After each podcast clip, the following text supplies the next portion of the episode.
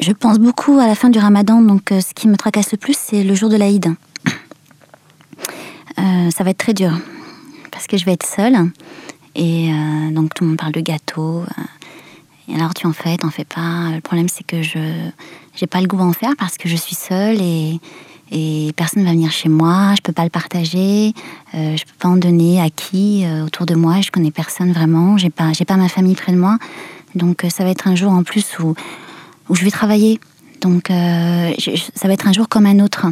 C'est ce qui me peine le plus, c'est de savoir que je vais passer l'Aïd au travail, alors que c'est un jour où on, se réunit, on se réunit tous, on voit les, cousins, on voit ses voisins.